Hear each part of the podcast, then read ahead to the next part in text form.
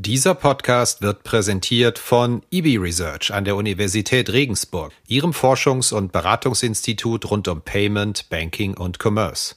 Nach wie vor bin ich der festen Überzeugung, die Deutsche Bank hätte heute das PayPal der Welt in der Hand. Haben sie aber nicht gemacht. Ich frage mich, warum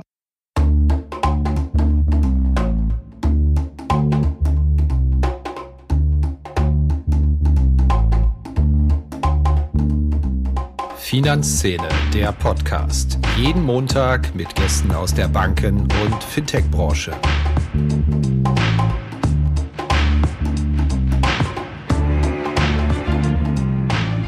Wirecard pleite, Concardis wegfusioniert. Der Traum vom deutschen Payment Champion war eigentlich schon ausgeträumt, doch dann trat plötzlich ein gewisser Mirko Hüllemann auf den Plan. Ja, damit herzlich willkommen zu einer neuen Episode von Finanzszene, der Podcast. Ja, Mirko Hüllemann ist der Gründer von HeidelPay, einem mittelständischen Zahlungsdienstleister, der lange Zeit nur Brancheninsidern ein Begriff war. Seit einiger Zeit jedoch akquiriert HeidelPay wie verrückt andere Payment-Spezialisten und hat mithilfe des legendären US-Finanzinvestors KKA in gut drei Jahren 16 M&A-Deals getätigt. Ja, was haben Hüllemann und sein kürzlich in unser unbenanntes Unternehmen vor? Wird unser jetzt der neue deutsche Payment Champion? In der heutigen Ausgabe von Finanzszene, der Podcast, gibt uns Mirko Hüllemann einen Einblick in seine Strategie und spricht auch offen über Konkurrenten wie Adyen, Stripe oder auch die Deutsche Bank. Mein Name ist Christian Kirchner und der Gastgeber unseres heutigen Podcasts ist mein Partner bei Finanzszene.de, Heinz-Roger Doms.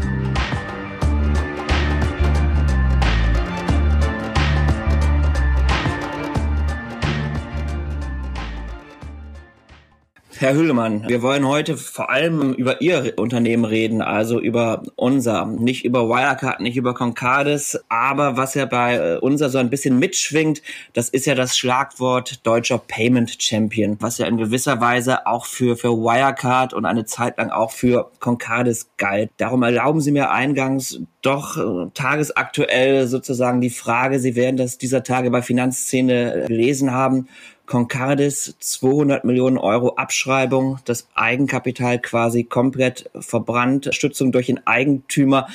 Was ist Ihnen da durch den Kopf gegangen, als Sie das gelesen haben?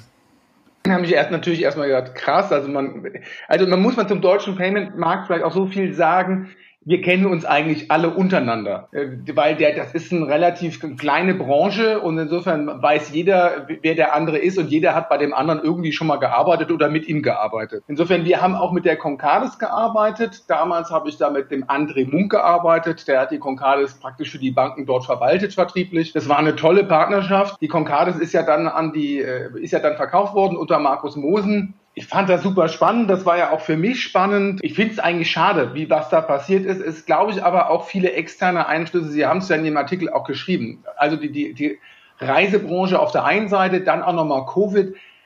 Ist halt, das ist natürlich bestimmt auch vieles hausgemacht, aber auch viele externe Einflüsse. Ich denke, Sie können froh sein, dass Sie jetzt unter so einem großen Dach sind und gestützt werden. Ich wüsste nicht, wie es aussähe, wären die noch alleine. Wer den heutigen Podcast hört, das sind sicherlich die Leute, die wir in unserem Newsletter manchmal so ein bisschen despektierlich als Payment Nerds bezeichnen. Diese Hörer wissen, wer Sie sind, Herr Hüllemann.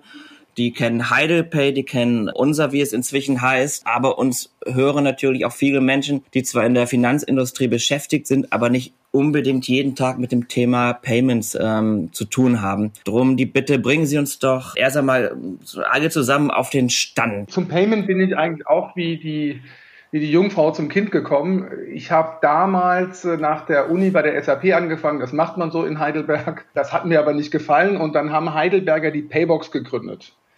Ich bin der festen Überzeugung, wäre da alles richtig gelaufen, ähm, wäre das das PayPal Europas geworden, wenn nicht mehr.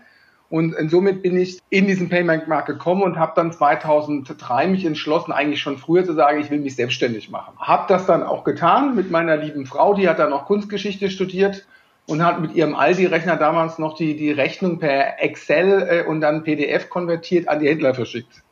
Das heißt, äh, alles das, auf was ich keine Lust hatte, später auch die BaFin oder Personal, hatte dann meine Frau gemacht. Also ohne sie wäre es nicht gegangen. Insofern ganz alleine habe ich es nicht gegründet. Äh, war sie ein großer Teil. Das 2003 war der neue Markt ja gerade äh, implodiert.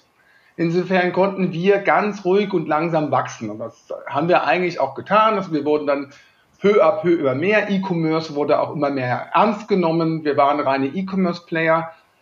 Und so 2015 wurde dann immer mehr auch der Omnichannel-Ansatz äh, erfragt, auch in Ausschreibungen. Äh, ja, wir wollen, na klar, wir wollen gerne E-Commerce, aber wir wollen auch die Terminals. Und am besten wollen wir alles über eine Plattform.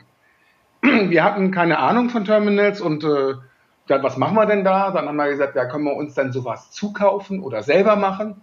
Selber machen haben wir festgestellt, wir waren schon komplett Eland unter. Ähm, das war keine Option, also haben wir uns geguckt, was können wir da zukaufen. Dann haben wir festgestellt, äh, wir hatten keine Ahnung über M&A-Aktivitäten, also Merge Acquisitions, festgestellt, dass das würde alle Mittel aufbrauchen und äh, somit kamen wir dann zu der Erkenntnis zu sagen, hier, ähm, wie geht man denn da vor? Und äh, da haben wir dann festgestellt, da gibt es dann sowas wie äh, Boutiquen, die beraten ein. Äh, wir haben uns dann für Kursta entschieden und haben dann über die ein Private Equity, und das war die Anacap in London, für uns gewinnen können, die wir dann 2017 im Januar haben wir die Verträge unterschrieben, äh, mit denen dann gestartet sind und dann haben wir kräftig zugekauft. Wir haben gleich angefangen mit der Firma Startex StarTech ist ein kaufmännischer Netzwerkbetreiber in Hamburg, äh, sehr, sehr sales-driven, die wirklich da äh, toll agieren, die auch toll zu uns gepasst haben. Ähm, haben dann noch zugekauft äh, die eine Firma in Wien, die MP24, eben um da nochmal regional uns zu stärken, weil der Fokus war damals im Jahre 2017 bis 20 so, dass wir e-, eben in Dach alles besetzen. Ähm, dann haben wir das in Österreich gekauft. Wir haben dann lange mit der Universum Group im Thema Rechnungskauf zusammengearbeitet. Dann hatten wir so ein bisschen Angst zu sagen, dass die Universum, wenn jetzt eine Klarna die Universum auch noch wegkauft, dann haben wir gar keinen Partner mehr. Und äh, Rechnungskauf sehen wir auch so an und so wichtig an, dass wir den selber besetzen müssen. Praktisch wie so ein eigenes Scheme. Also Visa und Mastercard, da kann man Acquirer werden, das ist das Höchste, näher ran kann man nicht.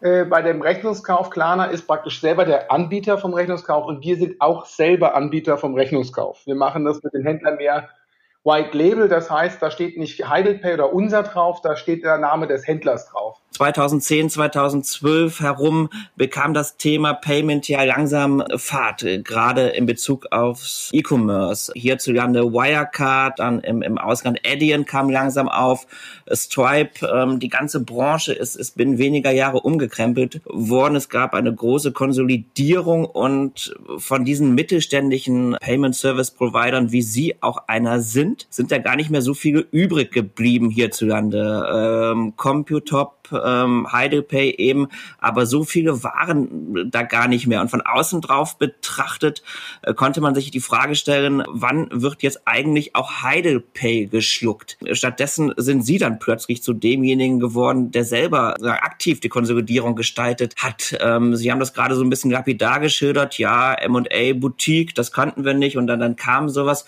Könnten Sie das noch mal ein bisschen ausführen? Wie sind Sie dahin gekommen, dass Sie gesagt haben, jetzt wollen wir selber offensiver daran gehen? War das eine aktive Entscheidung? Sind Sie da so ein bisschen hineingedrängt worden, auch durch die Umstände? Wie kam das?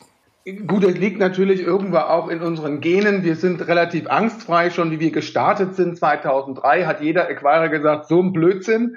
Jetzt ein PSP, man kannte sich ja. Äh, wie kannst du jetzt ein PSP gründen? Das machen die Acquirer in Zukunft selbst. Es ist genau umgekehrt passiert. Jeder PSP, der heute was auf sich hält, ist auch Acquirer. Ähm, und die Acquirer von damals gibt es eigentlich nicht mehr.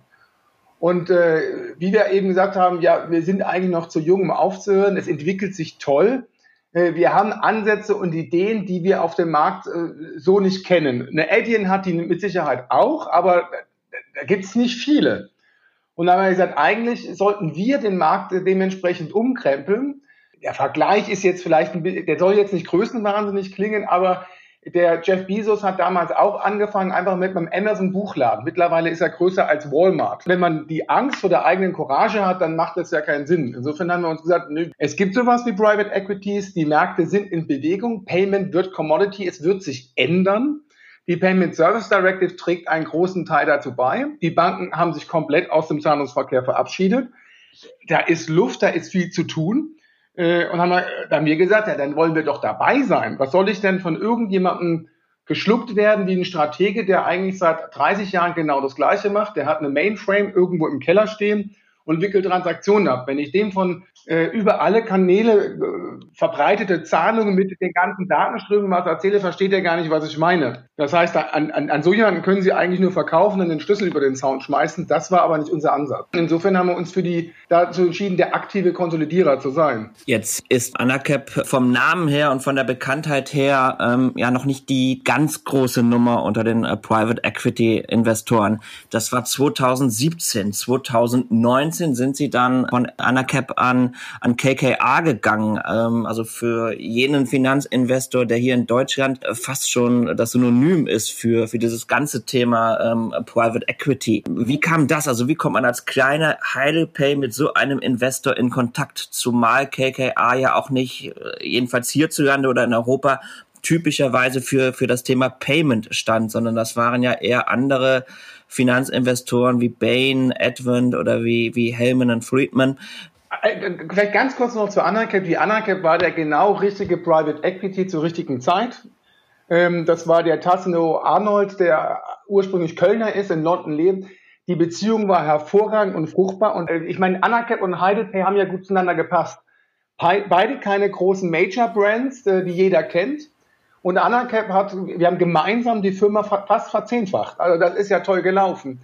Wenn man so eine Firma verzehnfacht, ist die für so einen kleineren Fonds wie Anacap eine relativ große Nummer. Dann haben wir gesagt, wir haben ja jetzt noch ganz viel vor. Wir wollen, äh, wir haben noch strategische Sachen zu kaufen, wie wir waren noch nicht äh, Principal Member von Visa und Mastercard, also kein Acquirer. Wir waren noch nicht technischer Netzwerkprovider, der praktisch selber die, die Karten in Point of Sale abwickelt. All das hatten wir noch vor. Und äh, der Fonds von Anacap war dann einfach zu klein. Und dann haben wir äh, die in, in vielen Gesprächen mit Anacap, eigentlich war die Zeit natürlich, also normalerweise hält so ein Fonds das äh, drei bis fünf Jahre. Und nach zwei Jahren haben wir gesagt, wir müssen, wir brauchen jemanden neuen, um zu wachsen. Das Gute war, äh, wir hatten dann die äh, nach wie vor die Kursta, unser M&A-Boutique. Das ist wirklich eine tolle Zusammenarbeit. Und die haben dann äh, im Gegensatz zu GP Morgan, die wollten unbedingt eine Strategen verkaufen. Wir hatten also zwei, die uns beraten haben. Und die Kursta hat die KKR mit an den Tisch geholt. Und das war unser, und die haben übrigens auch die EQT mit an den Tisch geholt, weil wir wollten eigentlich vom Management auf jeden Fall ein Private Equity, weil die, die Geschichte ist für uns ja noch lange nicht zu Ende, die ist ja auch jetzt noch nicht zu Ende. Und äh, dann äh, war das, äh, ja, im Leben muss man auch Glück haben. KKR war der Wunsch und das hat dann auch geklappt. Dann begann ja 2017, 18 noch unter Anacap äh, und dann wurde es unter KKA forciert, begannen dann ihre M&A-Deals. Wir haben die neulich bei Finanzszene mal aufgelistet, 16 an der Zahl bis heute in äh, drei, knapp vier Jahren. Ich will jetzt nicht die ganze Liste mit Ihnen durchgehen. Wie von Ihnen schon angesprochen, die erste Übernahme war 2017 StarTech aus Hamburg, ein sogenannter kaufmännischer Netzbetreiber. Was ist das, ein kaufmännischer Netzbetreiber und wofür haben Sie den gebraucht als ersten Schritt Ihrer Expansion? Okay, ganz kurz noch aus und wir haben das technisch, aber wir haben auch das, das den Finanzstrom. Das heißt, wir sind heute ein reguliertes, von der BaFin reguliertes Zahlungsinstitut. Das heißt, wir haben auch immer die Geldströme kumuliert. Das heißt, der Händler hat eine technische Schnittstelle und er hat einen Vertrag mit uns und kann dort drüber die Akzeptanz für Visa, Mastercard, Lastschriften, Rechnungskauf, Girocard, Sofortüberweisung, was ist oder Card Bankier. Gerade wenn ich nach Europa gucke, das ist für den mittelgroßen Händler eine völlige Überforderung, da mit jedem Akzeptanzpartner oder Zahlungsmittelanbieter einen Vertrag zu schließen. Auch das kumulieren wir. Und als Zahlungsinstitut dürfen wir das auch. Das heißt, mit uns ein Vertrag kriegt von uns auch die Gelder. Das ist ein ganz entscheidender Punkt. Ähm, und das äh, wollen wir natürlich auch am POS, also am Point of Sale mit den Terminals. Damals noch eben keine Erfahrung gehabt und haben uns dann eben für einen äh, kaufmännischen Netzwerkbetreiber entschieden, der die Erfahrung mitgebracht hat. Und diese Terminals stellen wir auch auf unsere Plattform um, und zwar insofern, dass wir auch da den Zahlungsstrom machen. Das heißt auch der, der Händler, gerade die Buchhaltung, die kriegen von uns eine Auszahlung und eine Auszahlungsdatei. Das ist ein, ein Zahlungsavis für alle Zahlarten. Das macht es der Buchhaltung dann wesentlich einfacher, äh, weil ich dann auch mixen kann. Das heißt, wenn ich eine Gutschrift auf eine Kreditkarte machen kann, kann ich das zum Beispiel auch per Banküberweisung dann tun. Bei uns ist ja egal, welche Zahlart für was benutzt wird. Und ähm, da verknüpfen wir eben den stationären Handel mit dem E-Commerce, weil das Ziel ist ja ganz klar, der Endkunde, dem muss doch irgendwann völlig egal sein, der kauft zum Beispiel bei Euronics im Marketplace einen Rechner, geht durch die Stadt in Frankfurt und sagt, ach guck mal, äh, jetzt äh, den Bildschirm will ich dazu. Und dann geht in den Euronics-Laden und sagt, ach, der ist aber groß, den kannst du mir den auch heimliefern? Und am besten zahlt er dann in den Laden per Rate, ohne sich groß da irgendwelche Formulare ausfüllen zu müssen, sondern indem er eigentlich einfach nur tappt und sagt, ich bin der, äh, weiß ich was, Hans Müller und äh, ich bin auch schon bekannt, ich habe im E-Commerce geshoppt, ich habe äh, jetzt hier im Laden geshoppt und ich zahle äh, eigentlich immer per Rate oder per Rechnungskauf. Und das ist dann alles hinterlegt. Und das ist das Ziel dahinter, dass wir da auch im, im stationären Handel Terminals dazu gekauft haben. Und ähm, bei diesen vielen Übernahmen sind natürlich auch viele kaufmännische Netzwerkbetreiber da, um da den Markt zu konsolidieren und eine gewisse strategische Größenordnung zu haben und eine Relevanz im Markt zu haben. Sie haben dann 2019, das hatten Sie eben schon angesprochen, die, die Universum Group gekauft, was Sie im, im Thema Rechnungs- und Ratenkauf ähm, vorangebracht hat. Dann haben Sie noch äh, weitere kaufmännische Netzbetreiber ähm, erworben, dadurch ihre Vertriebskraft gestärkt, ähm, Händler gewonnen. Und dann haben sie im vergangenen Jahr den ersten nicht kaufmännischen, sondern technischen Netzbetreiber ähm, akquiriert, nämlich Lavego aus München. Was hat es damit auf sich? Also die, die, die Lavego, später noch äh, kommen wir da auch zur Clearhouse, das waren zwei ganz wesentliche äh, Bausteine für unsere Strategie. Das war auch der Grund, warum wir unbedingt die KKR brauchten. Ähm, die Lavego ist ein technischer Netzwerkbetreiber. Ähm, vielleicht ganz kurz, der kaufmännische Netzwerkbetreiber, der geht äh, zu einem Händler, verkauft ihm das Terminal plus die Akzeptanzverträge in Deutschland, Girocard, Visa und Mastercard. Relativ simpel. Auf dem Terminal ist ein technischer Netzwerkbetreiber, installiert der praktisch die Verbindung zwischen Terminal und dem entsprechenden Zahlmittel, also Visa oder Mastercard oder Girocard herstellt und auch die Autorisierung macht. Ähm, wir waren bis jetzt eben nur Kaufmenschen, haben gesagt, wir brauchen auch den technischen. Die technischen Netzwerkbetreiber, die man so kennt, die, ja, ich will jetzt keine, die, deren Technologie ist nicht die neueste. Bei Lavego, die Technologie ist unheimlich neu. Und Lavego hat schon umgesetzt, was sonst noch keiner wirklich umgesetzt hat, ist das sogenannte Nexi-Protokoll. Das Nexi-Protokoll heißt, Sie können technisch nicht nur die Girocard abwickeln, sondern Sie können auf dem Terminal auch eine Carte Bancaire, das ist die Girocard Frankreichs, abwickeln. Sie können eine Dancard, das ist das lokale Bezahlmittel in Dänemark. Sie können eine Cartasi, das ist es in, in, in Italien. Sie können eine Quattro B, das ist das in Spanien. Das können Sie dann alles über, das, über ein Protokoll, das sogenannte Nexi-Protokoll, harmonisch in Europa abwickeln. Und dieser Kauf technische Netzwerkbetreiber Lavego hat natürlich dementsprechend auch die Interfaces, um alle Daten von den Terminals auch online zur Verfügung zu stellen. Und da war der für uns natürlich ein hervorragender Hit, dass wir diesen auch dabei haben. Zusätzlich hat dieser auch noch eine Girocard äh, Acquiring Lizenz. Das heißt, wir vergeben auch die, wir sind also Girocard Member und vergeben auch diese Verträge direkt an den Händler. Sie haben in einem Atemzug mit der Lavero gerade schon Clearhouse ähm, genannt, eine ihrer beiden äh, jüngsten Übernahmen aus Dänemark, ein Acquirer.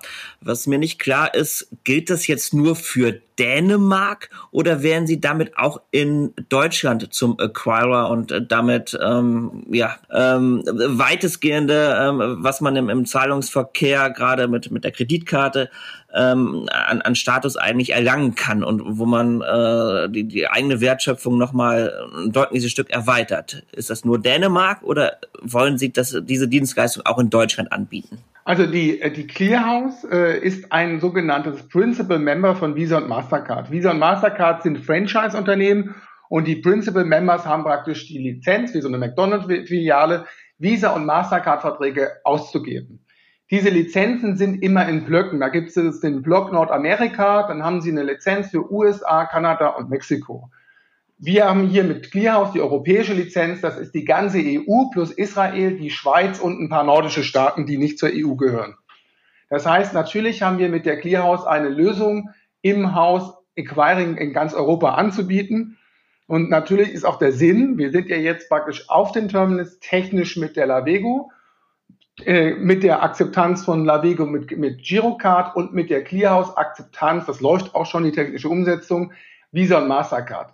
Wir wollen also dem Händler, der soll natürlich im besten Falle einen Vertrag für alle Bezahlmittel bekommen. Er kriegt einen Zahlungsstrom, die Buchhaltung kriegt eine Payment-Advise für alle Zahlarten und äh, dementsprechend eine Schnittstelle.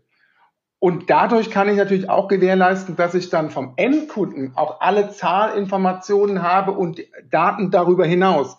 Wenn ein Kunde zum Beispiel online dann schon bestellt hat, jetzt bleibe ich beim Beispiel Euronics, und dort seine Adresse, seine Lieferadresse eingegeben hat, dann müsste der das im Laden über unsere Terminals dann ja gar nicht mehr tun, weil wir identifizieren den Kunden nur noch, sowas, was Apple Pay auch macht oder Google Pay, also eine Identifikation des Endkunden, ob das online ist oder offline. Und hinten dran haben wir die ganzen Daten des Kunden. Und deswegen war das das Missing Piece, was wir noch hatten, das war die Clearhouse und äh, da sind wir sehr froh, dass wir das geschafft haben. Heißt es aber, wir hatten vorhin das Stichwort Concardis und die Probleme dort, heißt es, dass Sie dann, wenn Sie ins Akzeptanzgeschäft gehen, ähm, noch stärker, dass Sie dann auch stärker ins Risiko gehen? Also wir sind bis jetzt natürlich schon immer im Risiko, weil wir im Zahlungsfluss sind. Wir waren das auch schon immer bei der Kreditkarte. Wir waren bis jetzt ein sogenannter Payment Facilitator bei Visa und Mastercard. Das heißt, wir haben mit Principal Membern, also Acquirern von Visa und Mastercard zusammengearbeitet und haben dadurch immer das Risiko schon getragen. Wir haben natürlich mit einer Clearhouse ganz andere Möglichkeiten, weil auch ganz, sehr große Händler jetzt auch sagen, na, dann will ich mit euch direkt zusammenarbeiten. Was wir bei der Clearhouse jetzt nicht haben, wir sind nicht sehr stark im Travel-Bereich. Und das ist ja da, wo die äh, Concardis nun wirklich Probleme hatte. Also das sind ja wirklich externe Probleme, die sie jetzt nicht unbedingt ja, weiß ich nicht, ob er sie zu verantworten hat. Auf jeden Fall. Für uns ist das Future Risk, äh, das, also immer im, aus, dem, aus, dem, aus, dem Reise, aus dem Reisebereich, ist, ist natürlich ein, ein sehr hohes. Aber durch die Größe werden wir natürlich mit Sicherheit auch andere Risikopositionen aufbauen. Das ist uns auch bewusst. Braucht man dann so einen Investor wie KKA im Rücken, der tiefe Taschen hat und dann im Zweifel, äh, falls es mal Löcher äh, reißen sollte, die auch stopfen kann? Wir, wir setzen natürlich alles daran, eben, dass wir äh, keine Händler haben, die uns Löcher in die Taschen reißen. Äh, das machen wir ja schon seit gut 20 Jahren. Das ist auch beim Kleinhändler schon immer gewesen. Wir prüfen die sehr umfassend. Wir prüfen die eben nicht nur an einer Schufa-Abfrage, sondern wir prüfen eben auch Google und Amazon äh, äh gibt es da irgendwelche negativen äh, Auskünfte? Gibt es saisonale Schwankungen? Wie verhält sich der Händler? Ist er jetzt neu, dann werden, arbeiten wir meistens mit so einem Holdback. Das heißt, wir zahlen nicht alle Umsätze aus, sondern zeitversetzt. Ähm, da, da können Sie relativ gut steuern. Bei, wie bei Concardis und Thomas Cook pleite, da, da haben Sie einfach Pech. Und wenn die Bildzeitung dann noch schreibt, dass jeder bei der Kreditkarte doch sich an Concardis gesund halten kann, das ist dann ein Super-GAU. Deswegen wüsste ich nicht, ob wir so einen Händler machen wollen. Das, äh, mittlerweile gibt es auch da gute, also wir, wir, wir, wir prüfen das gerade, wir haben ein sehr, relativ großes Risk-Team aufgebaut. KKR äh, schaut sehr stark auf Risiko und äh, dementsprechend müssen wir gucken, welche Position wir da aufbauen wollen. Wir machen an dieser Stelle eine kurze Werbeunterbrechung. Anschließend geht es weiter mit unserer Rubrik Blitzrunde. Zehn spontane Fragen, zehn spontane Antworten von Mirko Hüllemann. Und wir erkundigen uns bei ihm natürlich auch, was er von der European Payments Initiative und den neuen Ambitionen der Deutschen Bank im Markt für Zahlungsverkehr hält. Ja, und an dieser Stelle ein herzliches Dankeschön an den Sponsor dieser Episode. Das ist EB Research, das Forschungs- und Beratungsinstitut rund um Payment, Banking und Commerce. Ja, und EB Research veranstaltet am 10. März ein Zahlungsverkehrsforum, natürlich digital. Es geht um das Thema die neue EU-Strategie für den Massenzahlungsverkehr. Wohin geht es mit der European Payments Initiative, Instant Payments und Request to Pay weiter? Die Konferenz ist hochkarätig besetzt. Es sprechen und stehen natürlich auch für den digitalen Austausch zur Verfügung Jürgen Schaaf von der EZB, der Europaparlamentarier Markus Ferber, die EPI-Chefin Martina Weimert, die ja auch hier bei uns im Podcast war vor zwei Wochen, Handelsverbands-Payment-Experte Ulrich Binnebösel, BaFin-Vertreter Felix Strassmeier-Reinshagen und viele mehr. Pflichttermin natürlich auch für uns hier bei Finanzszene. Das Ganze findet, wie gesagt, statt am 10. März. Mehr Infos und Anmeldung auch unter www.zahlungsverkehrsforum.de. Link zur Veranstaltung auch in den Notes zu dieser Folge. Ich glaube, Sie kennen das Format schon. Wir stellen Ihnen zehn Fragen und bitten Sie, wenn möglich, kurz und knackig zu antworten. Ja, ja, mache ich gerne. Auf geht's, Herr Hüllemann. Wenn Sie im Internet einkaufen, wie bezahlen Sie? Mit Kreditkarte. Wenn Sie am Point of Sale, also zum Beispiel an der Tankstelle oder im Supermarkt einkaufen, wie bezahlen Sie da? Mit der Kreditkarte, teilweise autorisiert durch Apple Pay. Wann haben Sie das letzte Mal bar bezahlt? Boah, gute Frage. Ja, doch. Bei einem Physiotherapeuten, der wollte irgendwie aus komischen Gründen keine Karte annehmen. Wann sind Sie beim Bezahlen das letzte Mal in Rage geraten, weil irgendwas im Prozess nicht so funktioniert hat, wie Sie sich das äh, vorstellen?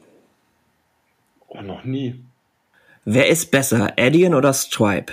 Boah, schwierig. Ich würde sagen, breiter ist Adyen und Adyen, Adyen begleite ich schon länger. Also Adyen welches deutsche Fintech, mal abgesehen von Tillhub, denn Tillhub gehört ja zu den 16 Unternehmen, ähm, die sie sich mehr oder weniger einverleibt haben, welches deutsche Fintech begeistert sie? Muss jetzt gar nicht zwingend aus dem Payment-Bereich sein. Also ich, was ich mir gerade angucke, das aber eher so ein Hobby ist, Krypto. Insofern habe ich jetzt gerade einen Account bei Bitpanda aufgemacht und schaue mir das an. Bei welcher Bank haben Sie Ihr Girokonto? Äh, bei der Postbank. Das hat mein Opa damals für mich aufgemacht, habe ich immer noch. Wer ist die Hausbank Ihres Unternehmens? Ähm, das sind verschiedene. Wir haben früher mit der Commerzbank zusammengearbeitet. Da sind wir aber ein bisschen weggekommen. Ich müsste jetzt, müsste ich jetzt unseren CFO gerade nochmal wirklich fragen, welche jetzt gerade unsere geliebte Hausbank ist. Wann waren Sie das letzte Mal in einer Bankfiliale? Witzigerweise, ich habe ein Ferienhaus in Spanien, da müssen Sie alles noch über die Filiale machen. Äh, da war ich vor zwei Monaten. Sie haben das Stichwort Spanien schon genannt. Wenn man mit äh, Leuten aus der Branche über Sie spricht, also über Mirko Hüllemann spricht, dann fallen gern mal Sätze wie, der Hüllemann ist doch bestimmt wieder auf Mallorca oder der Hüllemann ist fast nur noch auf Mallorca. Hand aufs Herz, wenn nicht gerade Lockdown ist, wo verbringen Sie mehr Zeit, in Deutschland oder auf Mallorca? Ah, das kann ich sogar ziemlich genau beantworten, weil das vor dem Lockdown äh, bin ich im Jahr locker 42 Mal geflogen, war eigentlich jede Woche irgendwo in Deutschland oder bei irgendwelchen Zukäufen unterwegs, weil wir haben eine Filiale in München relativ groß jetzt, wir sind in Wien sehr groß, wir sind in Luxemburg, wir sind in Hamburg, wir sind in Berlin mit Tillab zum Beispiel, in Frankfurt. Insofern habe ich das eigentlich sehr gern gemacht ähm, momentan ist es so, dass ich ja gar nicht mehr irgendwo hin kann. Insofern bin ich momentan bis zum morgigen Tag auf Mallorca. Morgen fliege ich nach Deutschland. Mit Test und allem drum und dran und Quarantäne und was ich was. Welche Ihrer 16 Übernahmen war die beste? Also sagen wir so, die erste, die große war StarTech und weil es eben auch die erste war, das ist wie die erste, der erste Kuss, war es irgendwie auch die tollste, weil das hat toll funktioniert, tolles Team, hat einfach Spaß gemacht. Und zum Abschluss eine Quizfrage. Von wem stammt das Zitat, digitales Bezahlen ist für uns ein Bereich mit der höchsten strategischen Priorität? Ist noch gar nicht so alt, das Quote. Bestimmt irgendwie von einer Sparkasse oder sowas. Von Stefan Hobbs, Chef der Unternehmensbank der Deutschen Bank. Ja, das passt doch auch. Wird geschnitten oder nehmen Sie das? Ich habe das, ich hab das nicht, von, äh, nicht von ungefähr gefragt natürlich, denn ähm, 2012 hat sich die Deutsche Bank ja mit dem äh, Verkauf der, der Deutsche Card Services aus der Zahlungsabwicklung für Firmenkunden, für Merchants äh, quasi zurückgezogen. Ähm, die Beteiligung an der Beteiligung an der Concardis haben sie auch verkauft. Und jetzt, äh, Herrn Hobs zufolge, sieht es so aus, als würde die Deutsche Bank genau in dieses Geschäft wieder zurückstreben. Also im Grunde das Geschäft, was auch Sie als, als unser machen. Wie denken Sie darüber?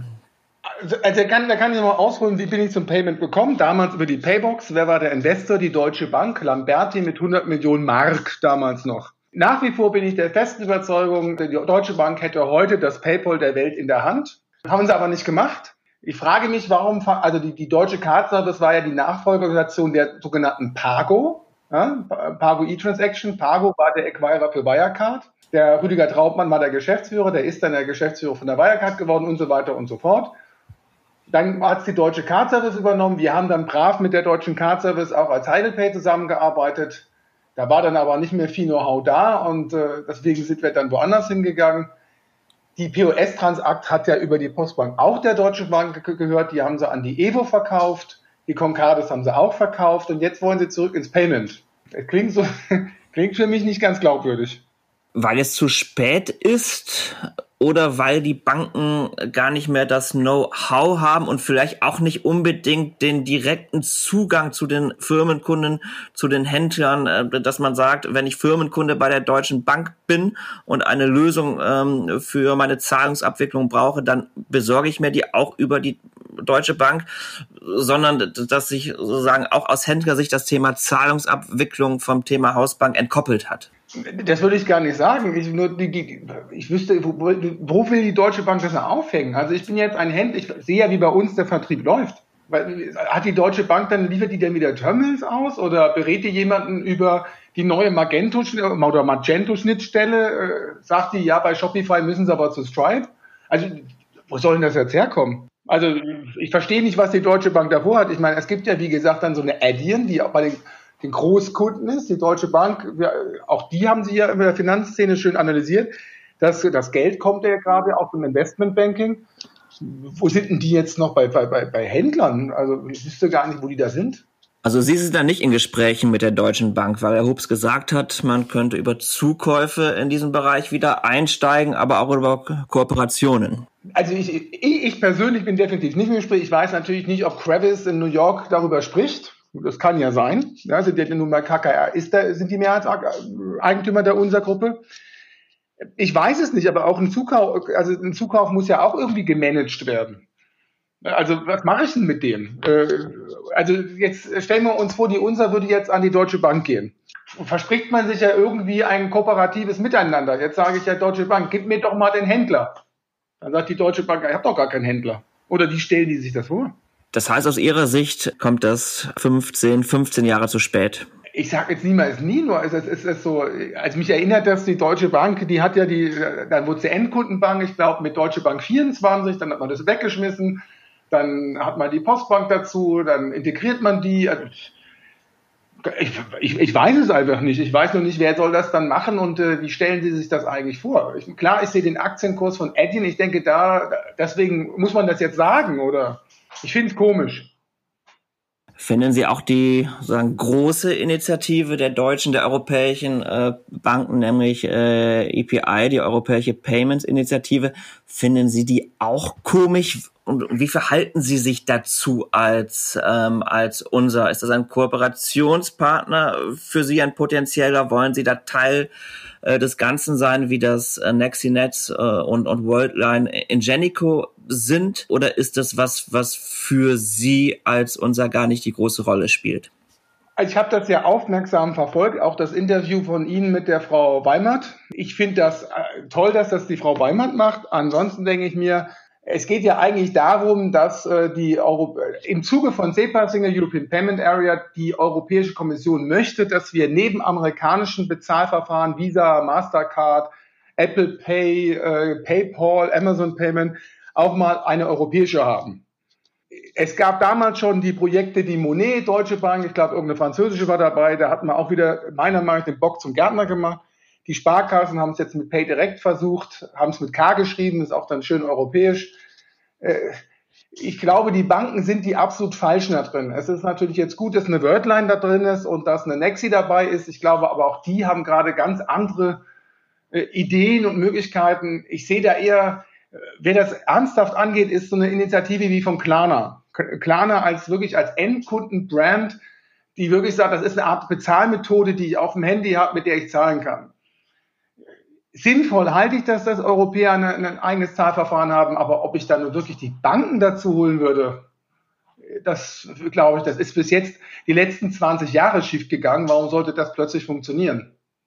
Sie stehen im Wettbewerb mit, wie gerade schon an, angesprochen, Playern wie Nexi oder, oder Worldline, also mit den Platzhirschen sozusagen, die in den letzten Jahren den europäischen Markt regelrecht ähm, durchkonsolidiert haben. Sie stehen im Wettbewerb mit äh, jungen, sehr erfolgreichen, hochbewerteten Unternehmen wie Adyen oder äh, Stripe. Das, was sie sich jetzt zusammengekauft haben an Größe und an Marktpower, reicht das, um eigenständig zu bestehen oder werden sie letztlich zwischen Playern wie Nexi, Worldline, Adyen und Stripe zerrieben werden und äh, bleibt dann wiederum nur der Exit für sie auch?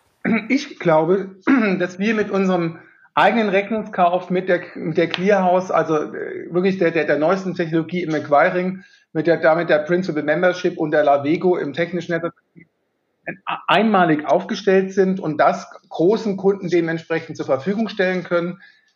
Ich gehe auch davon aus, Corona beschleunigt das gerade alles.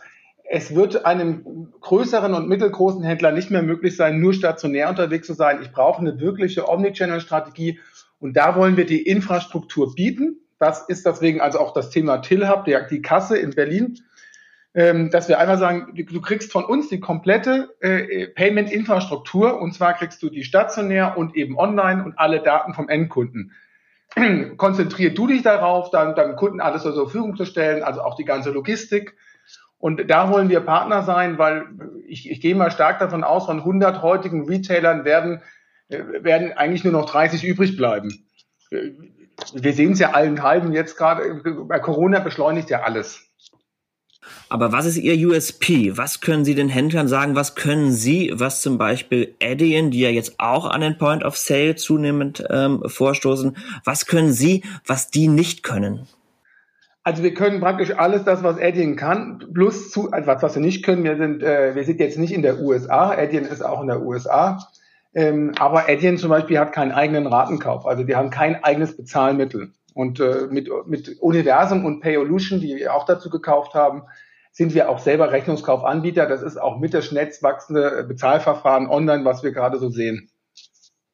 Müssen Sie immer der Hauptdienstleister für Ihre Kunden sein oder wäre es für Sie auch ähm, eine mögliche Marktlücke zu sagen, bei großen Händlern bringen wir uns als, ähm, ich glaube, Second Source äh, ist der Fachterminus in der, in der Branche, bringen wir uns äh, so in Position? Natürlich. Also wenn ich jetzt an eine Airbnb denke oder an eine Uber, äh, die eben mit Adyen zusammenarbeiten, da sage ich mir ja, versuch doch einfach eine zweite Source mal aus, äh, zum Beispiel uns, die unser Gruppe und dann, äh, das ist natürlich auch ein Ansatz, da der zweite Anbieter zu sein. Es macht für große Händler mitunter ja auch Sinn, mehrere Anbieter zu haben. Wie, wie gehen Sie da jetzt weiter vor? Ähm, Sie haben viel zugekauft. Wir haben das äh, vorhin teilweise durchdekliniert. Äh, wenn man auf Ihre Website äh, geht, 200 äh, Zahlungsmethoden, 160 Länder, alle Währungen. Das klingt dann alles nach äh, aus einem Guss. Äh, der, der Vollsortimenter mit allen Zahlungsmethoden aus einer Hand. Ist das hintenrum wirklich schon so aus einem Guss, wie es sich vorne rum präsentiert? Oder werden Sie die nächsten ein, zwei Jahre erst einmal damit beschäftigt sein, das auch alles zu integrieren. Denn ähm, es ist ja nicht wie zum Beispiel Adyen sagen, alles äh, Step by Step gebaut worden, sondern es ist zugekauft worden. Das ist jetzt die Hauptaufgabe, die wir haben, die nächsten äh, zwei, drei Jahre, das komplett zu einem aus einem Guss eben zu schaffen, äh, aber auch beim Personal, bei den, bei den Menschen mit dem Außenauftritt. Das ist jetzt die große Herausforderung, das in den nächsten zwei Jahren so hinzustellen, dass wir sagen, okay, das ist jetzt ein Ding. Für den Händler fühlt es sich heute teilweise schon so an, aber in unserem System, da knarrt halt, weil ich muss dann hier die Daten abgleichen, ich habe verschiedene Kundennummern, da, da sind wir eben dran. Das, da ist die Herausforderung groß und die müssen wir meistern. Sie haben äh, nach eigenen Angaben im vergangenen Jahr neun Milliarden Euro Transaktionsvolumen gehabt. Wir hatten dieser Tage jetzt frisch die Zahlen der Girocard. Äh, jetzt soll man Äpfel nicht mit Birnen vergleichen, aber bei der Girocard sind es 236 Milliarden Euro Transaktionsvolumen. Da ist also platt gesagt noch äh, Luft nach oben. Wohin müssen Sie gemessen an den äh, am Transaktionsvolumen kommen, dass Sie sagen, jetzt äh, kann ich mich auch zur Ruhe setzen? Also zur Ruhe setzen, das wäre ja langweilig. Äh, sagen wir, dass die Untersagt, die ist jetzt so ein, so ein Dickschiff wie eine Adyen, dann äh, würde ich schon sagen, müssten wir schon um die 50 Milliarden Händlervolumen schon stemmen. Und ich denke, das werden wir in zwei, drei Jahren auch haben. Von jetzt an organisch oder durch weitere Übernahmen? Ich, ich gehe davon aus und jetzt an, weil wir jetzt auch natürlich dementsprechend Großkunden ready sind. Das waren wir ja nicht. Ein Großkunde, also sagen wir mal so ein Großkunde wie eine Uber oder äh, eine Aldi, äh, ist nicht unser Kunde, nur als Beispiel. Ähm, die sagen ja, ich wenn, rede ich doch direkt mit dem Acquirer. Ich rede ja nicht jemanden, der wiederum einen Acquirer hat und eine untergeordnete Lizenz hat. Wir sind jetzt direkt. Natürlich hat auch die Wirecard da eine Lücke gehauen. Die Wirecard hat aber mit ihrem legalen Geschäft in Europa natürlich keine, keine guten Preise erzielt. Das war ja eher so das Deckblatt. Aber auch diese Händler, die müssen ja auch irgendwo untergebracht werden. Und ich denke, da bieten wir sehr gute Alternativen. Vielleicht überlegt sich ein Händler auch, will ich jetzt mit einer Wordline arbeiten, die nochmal wesentlich größer ist als ich selber oder eine, eine Unser, die kleiner ist als ich, also der Dienstleister kleiner als ich selber. Insofern denke ich, organisch äh, werden wir das schaffen. Wunderbar. Herr Hüllemann, ich bedanke mich für das, das Gespräch, für die tollen Einblicke in Ihr Geschäftsmodell und besonders auch für Ihre offenen äh, Worte zur Rolle der Banken in dem Geschäft, das, das äh, Sie betreiben. Herzlichen Dank. Gerne. Danke Ihnen. Bis bald. Ja, zum Schluss sagen wir nochmal herzlichen Dank an das Sponsoring dieser spannenden Episode, an das EB Research Forschungs- und Beratungsinstitut rund um Payment, Banking und E-Commerce der Universität Regensburg.